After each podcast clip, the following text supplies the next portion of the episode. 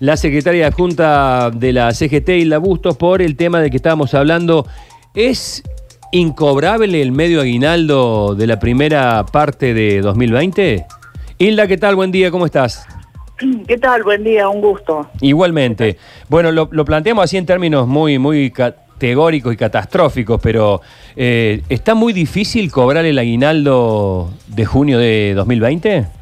Y depende de dónde nos ubiquemos. A ver yo creo que establecer como, bueno, nosotros hemos sido este, en, la organización que represento en la CGT y en la CGT misma, fuimos críticos de la, del acuerdo que firmó una parte de la cúpula de la CGT Nacional con la Unión Industrial por el 75, por el pago del 75% de los salarios porque de eso este, se tomaron este, muchísimas empresas, tomaron ese acuerdo como una referencia que en realidad eh, no legitima nada, que es una, este, fue una, un acta que no, que no tenía efectos. Bueno, creo que con esto se está intentando hacer lo mismo, cuando en realidad lo que, lo que debe ser es que cada sector y cada organización y cada yo represento un gremio privado de la industria, cada sector tiene que discutir este tema. Yo no creo que se tengan que resignar derechos. Seguro. Creo que se pueden hacer acuerdos.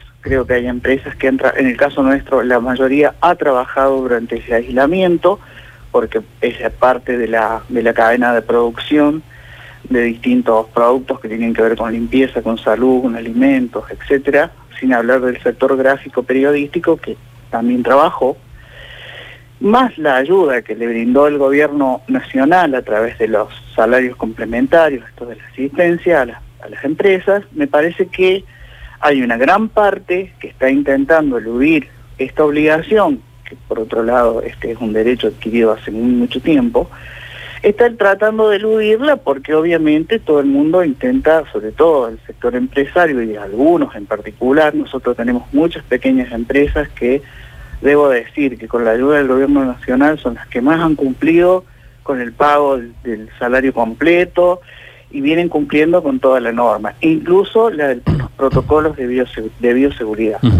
Entonces me parece que este, poner en tela de juicio el pago del aguinaldo es algo que está sucediendo, se está poniendo en la agenda, digamos, un tema que tiene que ser discutido por sector no puede ser este, metido porque no tiene la misma situación eh, Arcor, por ejemplo, que es una empresa multinacional, que ha estado trabajando incluso con horas extras, que este, un taller este, por ahí este, textil que eh, tuvo que eh, cerrar sus puertas y recién ahora tiene un protocolo para trabajar. No es lo mismo.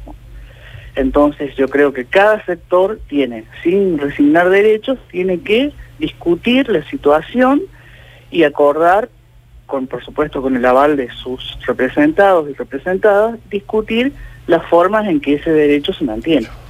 Bueno, Hilda, le hago una preguntita. Eh, muchas empresas, especialmente las pequeñas, eh, ahora tienen miedo de pedir ayuda al Estado, porque temen que después eso traiga consecuencias económicas, por ejemplo, el no reparto de ganancias por dos años y también va a depender la cantidad de empleados que tenga. Digamos, esto de pedir ayuda parece que es un arma de doble filo. Sí, eh, eh sí, acordémonos que esto es una circunstancia excepcional. Yo creo que este eh, debería el Estado seguir sosteniendo esta ayuda mientras dure esta emergencia que es mundial, pero sí eh, también creo que esto se debería complementar porque ninguna economía puede sostenerse en estas condiciones. Creo que sí tendría que discutirse de una buena vez el impuesto a las, a las grandes riquezas, que es de donde podríamos empezar a pensar una distribución más justa de la renta. Y no esto de creer que, este, para mí lo del Estado, la ayuda, y bueno, sí, hay muchas empresas que tienen temor, a nosotros nos transmiten. Es, que han vuelto, han vuelto atrás algunas que habían pedido, habían pedido ayuda y el soporte económico del gobierno, están volviendo atrás Eh, algunas quieren Sí. hasta devolver la plata porque los términos de ese préstamo. Sí, pero sobre todo son las grandes empresas que Claro. han devuelto. Claro, porque, que porque las que la grandes, punta, porque las grandes pueden, me parece, y las chiquitas el no. que hizo la punta fue Techín. Sí. Es que eh, me parece que eh, de eso se trata, de cuál es la envergadura económica. Nosotros tenemos trabajadores y trabajadores en empresas que con un promedio de 10 trabajadores por empresa, esas empresas no van a tener dificultades y han estado muy bien este, sostenidas en este mes de abril. Bueno, se supone que mayo es igual, este, con esta ayuda que propició incluso en algunos casos que pudieran volver más rápidamente a producir. Claro, sí, sí. Entonces no, no, yo creo que cuando uno habla del mundo empresario, primero sí sabemos algunas cosas que son verdad. La pequeña y mediana empresa es la que principalmente provee de mano de obra. Claro.